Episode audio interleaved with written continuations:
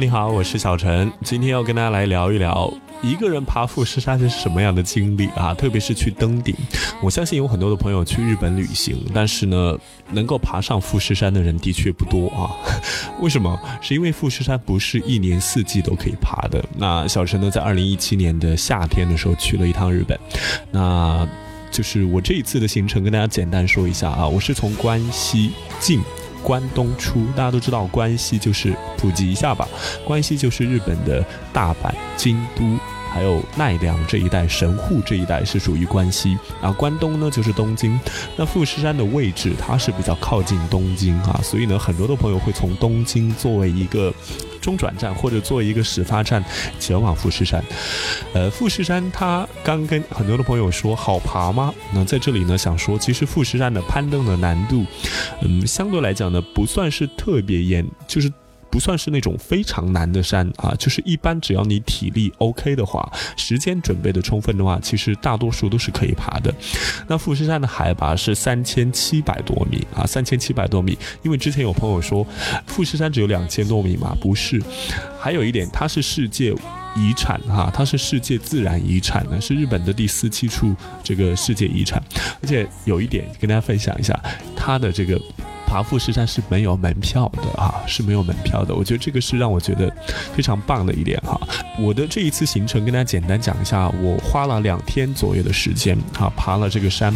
我是从东京，那因为我的最后一站。呃，是到东京，然后富士山。我在想说，东京我没有特别喜欢，我就去那个富士山。啊，从东京到富士山的交通特别多，你可以选择大巴、新宿站，或者是那个涩谷，它都会有大巴，也可以选择火车，火车特别方便。嗯，到底要去哪一边爬会比较好？我建议大家，如果你去看也好，或者去爬也好，你可以去选择河口湖镇那一边。呃，富士山因为它是一个圆锥形的山，所以呢，在南。边北边都可以去看它或者去爬它，而我当时去的地方就是河口湖那一边啊，河口湖那一边，所以呢，因为另外一边富士宫这一边我没有经验，所以我也不能跟大家分享哈。如果说你有问题，也可以留言直接来问我。我的行程是大概从这个。早上啊，早上十点钟左右从东京出发，选择了大巴，坐了差不多两个小时，票价不到两千日币，我记得是一千八。如果你坐火车的话，呃，应该是两千日币左右。嗯，但是我觉得下次我去，我应该选会选择坐火车哈。呃，到了那边的话，应该。我记得我那天到了之后是有点阴天，就是到了河口湖镇。河口湖镇呢，刚好是在那个那个地方，很多人会去看富士山，是因为他为什么要去那里？因为那里有一个湖，就你可以通过前面是一个湖，远处是一个山，大家可以想象一下哈。你也可以看一下我拍的一些照片，所以呢会比较特别。很多人会选择在这个地方，呃，去做一个登山的一个起点。河口湖镇跟大家讲一下，它算是一个旅游中转中心啊，因为你到了这里呢，会有很多的大巴，呃，它几乎是半个小时多久就会去富士山的山上，但是要。提前讲清楚，它不是去山顶啊，它只是去山的中间，叫做五合目啊。大家听清楚了，五合目，什么叫做合目？其实富士山分分为这个它的高度，它可以这样来判断：五合目过了是六合目，六合目过了就是七合目，八合目，八点五合目，九合目，九点五合目，十合目。你可以理解为合目就是一个驿站啊，它就是一个台阶，可以这么理解。一般很多人去观光的朋友就会坐大巴坐到这个五合目。去看这个山，五合目的海拔都已经有两千多了。我记得我们我当天到了，没有什么没有看到，是因为这个。阴天，而且那天到了的时候，应该已经是下午了。但是下午了呢，那天下午我就没有干什么。那天下午我几乎就是在那个河口湖镇，它是一个很小的镇，很安静，大家可以在那个镇上逛逛。呃，那个小镇呢叫做河口湖镇啊，大家可以看一下，就是我会发一些图片跟文字，然后你也可以坐到这个富士山，有一个站叫做富士山。日本的公共交通特别方便，就是我会专门的做几期内容跟大家来讲一下，如果。去日本旅行的一些注意的一些交通的提示等等之类的哈，呃，爬富士山一个人可不可以爬？我们回到重点哈，就是是可以爬的。其实我在爬山之前是完全没有做任何准备的。我在出发之前，包括我在了日本，我都没有想过我要去爬富士山。我顶多就想说，我爬到一半，或者说我就到那个登山口的地方看一下。在这里给大家做一个建议，就是你去河口湖镇的话，最好是可以选择住这个青旅哈，因为你住青旅的话，你会认识很多来爬山的人。一般来讲，在富士山你会发现有很多欧美人，其实反而亚洲人没有那么多，除了日本人之外哈，都是欧美人过来爬。所以我当天就是晚上，我到了青旅之后，我刚好在大厅就碰到一个以色列人，他告诉我说，他今天早上六点钟就出发，然后到晚上八点钟才到下面。他就去登顶了。他说他非常累，因为他是一天完成所有的行程。一般来讲，很多人都是在山上住一个晚上，明天再继续爬哈。通常都是两个白天一个晚上。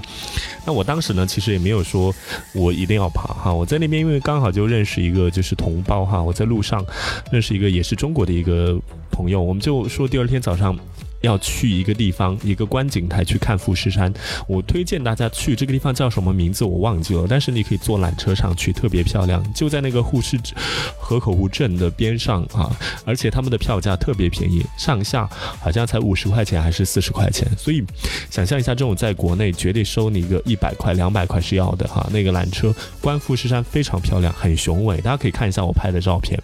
我们看完那个就是到山上去看完富士山之后，就直接坐大巴。从河口湖镇的那个车站，那个车站直接坐大巴就去那个。五合目就是富士山的半中央，河口湖镇到富士山有差不多十公里左右，所以呢路程应该在半个小时到四十分钟。我们到了那边之后，应该是上午的，我记得应该是上午的十一点半。我到了那边之后呢，阳光特别好，那一天阳光特别好，就是你会看到，光是到五合目你都可以看到已经很高了，就是下面的那种云彩飘得特别的漂亮，而且就是大家都知道日本非常干净，这些就不用我说了，我相信全世界的人都知道。然后那种感觉就很好，但是呢，在五合目看那个富士山顶并并没有很漂亮，所以他们都在讲说富士山要从外面看啊，要从远处看会比较漂亮。的确是如此。我们去的时候山顶会有一点点积雪啊，积雪。因为我的那个在路上认识的咱们中国的同胞，他没有打算要爬，所以我们刚到了那个地方呢，我就认识了一个，就看到一个男生穿的很酷，然后又是韩国人啊，是韩国人，然后他的装备特别的多。然后我就跟他 say hi，我说你也是一个人来爬吗？他说他也是一个人，一个二十多岁的男生哈，二十二岁左右吧，大学刚毕业，他也是一个人来日本旅行。我就说要不咱们俩一起一起走啊，因为我的那个另外一个小伙伴他不打算爬嘛。然后呢，我们就去吃点东西，好，跟大家分享一下我们出发的时间，就是大家可以看到我拍的照片，应该是在这个。七月五号的十二点，二零一七年七月五号的十二点半左右，我们从富士山的登山口哈开始要准备爬了。从五合目到六合目，嗯，非常简单，路很平滑啊，很平，嗯，不难。那个路呢也都是石子路。在这里要提醒一下大家，富士山没有那种像我们中国的那种有石。阶梯的山啊，呃，有那种石阶的这种楼梯，它的楼梯都是天然的，要么就是坡，要么就是那种石子路之类的哈。所以你不要指望说有那种楼梯，所以鞋子特别的关键，鞋子很关键，一定要穿登山鞋或者是那种防滑的鞋子。装备的话，跟大家讲一下，我在登山口的时候，五合目我还是穿的短裤，大家可以看一下，还是短袖哈。所以，呃，我。在那个时候，我还在想说，我不知道我要不要爬上去，就爬一半吧。我就跟他这个男生一起爬，然后呢，我们就开始一起爬，爬到六合目没有用多久的时间，然后爬到六合目到七合，我们还是一起的哈。但是七合目开始啊，就是我就爬的会比较快了，因为那个男生呢，他背了很多东西，他的背包可能有十几斤、二十斤那么重，他背了那个那种所有的锅碗瓢盆 啊。就是那种做露营的，你知道，还有就是帐篷这些他都背了。可是说实话，因为我在想说，我今天想要登顶，我不想等到明天，因为刚好，所以我就爬的比较快吧，啊，我就爬的比较快。而且在路上你会跟很多人 say hi，而且各个国家的人，我发现欧洲人特别多哈。然后呢，还有瑞士人之类的，我记得我记得有一个瑞士人都说啊，你都来了，你都不上去吗？你不觉得这是很遗憾的事情？所以他们都在激励我哈，我就说来都来了，我要上去。可是我的衣服又不够，那我就继续爬嘛，爬到七合目。七合木了呢，那个时候我就跟我那个韩国的朋友说，我说要不就我先走啊，因为我可能等不了你，因为他的打算是今天晚上在半山腰住，然后明天早上去看日出，但是我没有这么打算，所以呢，我就爬的会比较快。我刚好爬到这个七合木跟八合木的时候啊，大家在每一个合木都可以休息哈，就是到了七合木就会比较漂亮，包括八合木，你看下面就感觉站在云彩之上啊。我到了七合木，我就碰到一对美国人，两个男生，后我们就路上都会聊天嘛，那么大家相互鼓励，也碰到了一些这个香港过来的大姐啊，他们是一群一起爬，在在七和目的时候，然后刚好我就说我嗯，我就跟那个两个美国男生，我们就一起走，因为大家可能年轻嘛，体力会比较好，我们我们就爬到他们差不多这个八和目的时候。这两个男生呢又爬不动了哈，我讲的这些在爬的过程当中，其实你知道，就是你要休息一下再爬，休息一下再爬，不是说你你会一直爬，就是时间的话相对来讲，呃，还是要花好多个小时的哈。我爬到这个八合目开始，我就走的比较快了，然后刚好那两个男生呢，他们爬的比较慢，所以可是那个时候跟大家分享一下，我还是穿了短裤。我还是穿了一个短袖，可是富士山毕竟有点高，而且我们是七月哈，但是还是有点冷，山上会有点凉，因为你爬的时候可能会出汗，你不会觉得冷，但是越往上走的话，风就会越大，所以呢，刚好那个美国人说可以借我毛衣，因为刚好我包里哈，我的包里有一条七分裤，然后呢有有一个衬衫，我里边穿的是短袖嘛哈，我就把那个呃衬衫穿上，然后呢我再把那个他借我的那个毛衣给穿上。然后刚好这样的话，我就有一个长袖的衣服跟一个长的裤子哈，就算是风再大，至少没那么冷了哈。所以呢，我就跟他们说，我就先爬，我就爬到爬的比较快，我就先爬，我就爬了爬爬爬，一直爬爬到那个。八点五合目，跟大家分享一下哈，到了这个七还是八开始就有点五了，因为越往上走，其实山是越陡的哈，它的这个攀爬的难度是越高的，危险系数跟大家分享一下，其实如果你比较注意的话，我觉得危险系数也还好，就是最。要担心的就是说你鞋子不好，容易会被滑倒。其他的没有什么特别大的悬崖啊，所以这一点我觉得倒还好，大家要注意。就只要你体力平时保持运动也还可以，但是装备的话一定要有冲锋衣这些。我记得我到了八点五合目，就把那个那些人甩开了哈，把那个美国人，然后八合目过了就是九合目，九合目过了就是九点五合目，然后过了就是十合目哈。我记得我到了九合目就已经开始很吃力了哈，已经很吃力了。到了九合目越往后看，你会觉得人越少啊，就是人越少。在六合目、七合目、八合目人都很多，因为很多人会选择。在那个八合目或者是九合目住下来，住一个晚上，等到第二天一早三到四点的时候在爬山。可是我觉得我时间来不及，你想一下，我没有做任何计划，我觉得就已经爬到九合目了。我在想说，我记得我到了九合目应该是晚上的。快六点了啊，已经是快六点了。你想一下，我十二点过开始爬，已经是快六点多了。然后我在想说，已经到了九合目，看到山顶就在那里，但是爬上去还是爬了差不多半个小时到四十分钟啊。呃，最后我记得我到了九合目，我到了九合目，每一个合目我都会去问说，问那些店家，你们这里住宿多少钱？他们基本上都说五千日元之类的哈，五千日元、六千日元、五一千日元等于六十块人民币啊，跟大家分享一下。所以这样子，而且在山上的话，这个上厕所是要钱的哈。日本的环保做得很好，所以广播一直都会讲两百日币。如果你要上厕所，你投两百日币。其实你不投也可以哈，但是因为呃日本应该他们都会投。然后在路上也会有广播，在下面一点也会有中文广播，但是上了八合目就没有了。然后我记得我到了九合目。已经没有很多人了啊，路上就会遇到一些人相互鼓励。然后之前我记得我在下面碰到一些人呢，他们都已经歇下了哈，六点快六点了。我在想说，我一定要赶在日落之前赶上去，所以我到九和目到十合目几乎都是冲上去的哈。我也不知道，就是有还是有那种内心的兴奋，你知道。特别是九合目到十合目之间人特别少哈，几乎没有什么人了。我记得就几个人，然后那种感觉很特别，你感觉整个山啊，整个山都是你的的那种感觉。然后到了山上，你会发现其实两百米的地方就会有雪了哈，就已会已经会有一些雪了。然后到山顶还有两百米、三百米的这些地方，那个地方的路呢，相对来讲也没那么陡啊，也没有那么陡。大家想一下，所以基本上只要你 OK 的话，体力 OK，你都可以去爬哈。我建议大家，但是我从那个九合目差不多四十分钟到了山顶，到了山顶风太大了哈。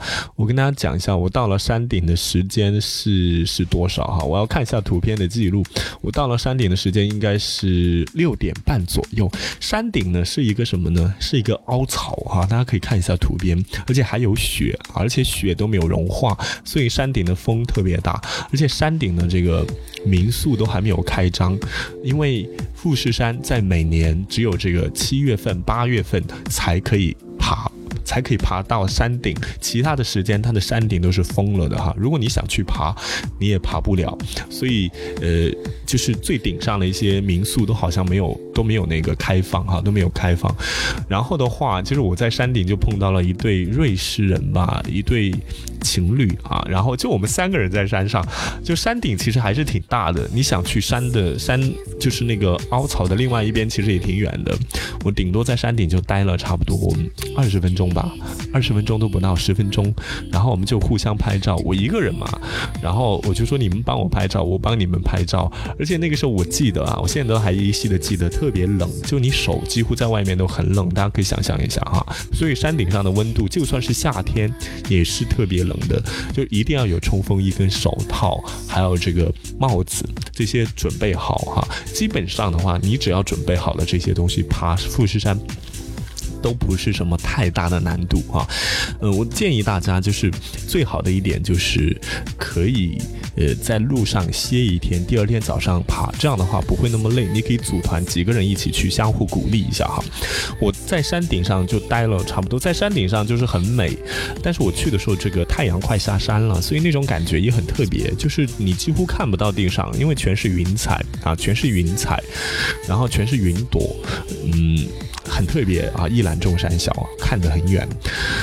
然后我们在上面就待了差不多二十分钟，就开始往下爬了。我记得我跟那那对情侣瑞士人，我们是一起走的哈，但我跑得比较快。我记得我跑得比较快，因为你在山顶，说实话没有什么人，一个人在那儿感觉有点怕怕的，一个人感觉有点怕怕的。然后呢？我就开始下山，你知道我当时在想，说我都是要往下面走，不管怎么样，我往下面走总会有人，那大不了就在山上住一晚上呗，哈，就是我在想一定赶不下去了，结果呢，我刚好到了那个九合目的地方，天已经黑了，其实下山也挺慢的。因为下山天黑了嘛，也挺慢的，所以不太建议大家就是天黑的时候爬哈。然后呢，我在那边刚好就碰到一对香港大姐，一群啊，一群香港大姐。因为我是在下面的时候跟他们有打招呼，有跟他们拍照。我记得那个时候，因为大家都是中国人嘛，香港人嘛，然后我们就说大家加油之类的。因为在那边说实话，中国人还真的不多啊，大陆人不多，都是香港人比较多。然后。我们就聊会儿嘛，寒暄一下，然后我就说我们先走了。然后我记得我到了那个九合目的时候。还是八点五合目，我有点忘了哈，应该是九合目，还是八点五合目。然后刚好那个我看到是一群香港大姐，他们五个人，但是只上来了两个人。我就说另外两个人呢，他说他们现在还在七合目，上不来了，上不来了是什么意思？就爬不动了。啊 然后但是他们又定了那个住的地方，他他们定了提前定的住的地方，在这里要跟大家讲一下，如果你要去住的话，一定要提前订啊，或者你到了现场可能会就是三百到四百吧，就是一个床。位，但是是通铺的那种床位，你不要想着有标间的酒店，no，没有啊。就是如果你要去爬山，你不要想着有那么好的条件，就是一群人躺在地板上就这样睡的那种，就是一个位置而已。那个香港的大姐刚好就跟我说，要不你你跟我们一起吧，因为。你下去的话，现在也下不了山了，而且我们有三个位置，有三个位置是定了的，可是那两那两个大姐大姐上不来，你不住的话也是浪费了，我也觉得不好意思，所以我就住在那里了。反正几十个人一个房间，通铺，我记得就像农村的那种木板楼一样，我们是住二楼哈，然后那个地方会有吃的，但是他吃的会比较贵，他几乎就是一碗汤啊，就是一千多日币吧，反正一千多日币之类的哈。呃第二天早上不是第二天早上，当天晚上，那上面还有信号。当天晚上呢，我们几乎就也没干嘛，就看看风景。然后那个地方反正周围的活动的区域很小嘛，因为毕竟是在山上。呃，而且就一块区域，那个地方是个房子。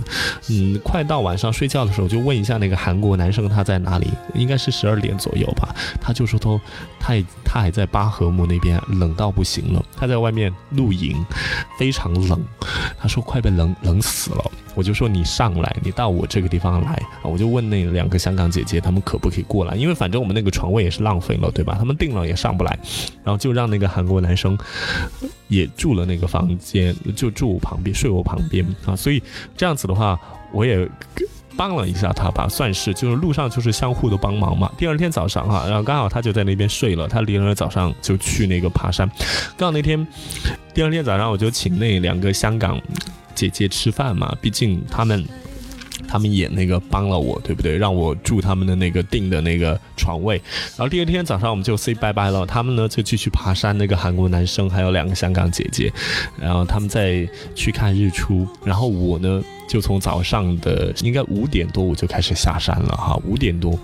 刚开始五点天就已经亮了，在上面，然后下山，然后我下山的时候没有走那个路，没有走那个就是爬山的路，我走的是那种拖拉机上来的那种路，因为其实到了九合木、八合木那个地方还是有那个车子可以上来，但是不是一般的车可以上来，必须是那种拖拉机，而且开得很慢，它有的地方非常陡。啊，而且会面临到滑坡，所以我就沿着那个马路啊，我就一直跑下山，也就几乎跑得很快啊。下山还是比较快，在路上就刚好也会跟大家打个招呼啊，然后就碰到一个法国人，我们就一路聊天，然后也会碰到一些上山的人，然后大家就会相互的打招呼啊。很多日本的家庭，而且会看到有很多日本的老人也会去爬山啊。我五点多从那边下山，到了那个五合目。五合目应该是不到八点啊，我记得他们的第一班大巴，第一班大巴是八点钟，然后到了那边是没有到八点，所以我呢两个多小时我就下山了啊，从这个九合目，所以大家可以算起来的话，其实富士山并没有想的那么难，但是呢，如果你平时都没有运动的话，其实还是需要做一些准备啊，做一些准备。吃的方面的话，大家可以在自己的背包里包一些那种。好吃的哈，就是补充体力的饼干呐，包括水是一定要的哈，水是一定要的。然后我到了那个富士山下面的五合目，我们就等八点钟的大巴。坐到那个河口湖镇，坐到河口湖镇呢，然后我从河口镇下了之后，我再去我之前的那个酒店去拿我的行李，然后拿了我的行李，我就赶到那个车站，然后坐大巴就走了哈，就离开富士山，然后就去那个横滨，然后到了横滨之后，我就准备去机场回上海了啊，这就是我的爬富士山的这个行程。那有很多的朋友问我说。值不值得去爬？嗯，我觉得当然值得了。如果有机会的话，还是愿意再去的，还是愿意再去的。好，还有一点就是我要跟大家分享一下，就是富士山一定要记住，它只有在七月跟八月份才可以爬。交通的话，最好是这个去东京再出发是可以的哈。然后的话，嗯。还有一点就是，下一次我去的话，就是建议大家最好是可以去看日出，那种感觉不一样哈。呃，但是呢，我在我住的地方也能看到日出，跟大家分享一下。就你哪怕不要在山顶，就你只是在呃九合目的地方，你也能看到日出，因为那个地方的海拔也有三千五百多米啊，所以也算是挺高的。呃嗯，还有一点的话，就是我觉得交通方面不用考虑，装备方面，登山鞋、运动鞋，然后穿比较宽松的衣服、冲锋衣这些准备好。好的话，约个几个伙伴，其实就可以去爬一下富士山。我觉得还是挺值得去挑战的哈。呃，最后要跟大家说几点，就是日本的富士山它是没有门票的，而且它是一座火山哈，它是火山，然后它是在静冈县跟山梨县的这个交界的这个线上哈，所以它在日本是神山。而且这座山很多的朋友问我说，为什么没有缆车？因为它就是要保持它的这种自然的属性，所以它没有缆车。你不不要指望有缆车啊。还有一点呢，就是这个山它是活火山啊，而且它是目前是在休眠的状态，所以呢，它。就是最近一次喷发是在一七零七年，是这个清朝的时候。其实我当时在想，我在爬的时候会不会喷发啊？有点担心。呃，还有一点就是跟大家分享一下，富士山呢，它是属于私人的土地哈。日本政府对这座山呢，它没有使用权，只有租赁权，很特别吧？对不对？而且呢，它也是世界文化的遗产。呃，关于这个门票啊，哈，关于这个门票，就我记得我去，反正是没有收门票的哈，反正就是这样子。它的海拔。三千七百七十五点六米。那我目前想到的就是这么多，谢谢你的收听啊！如果喜欢我的内容，欢迎大家可以。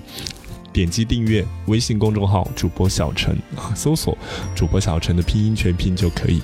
然后还要提醒一下大家，如果你是通过其他平台收听的话，可以直接来关注一下微信的公众号主播小陈，你就可以看到很多的图文、图片和这个文字的信息。我是小陈，感谢你的收听，我们下一次继续聊，拜拜。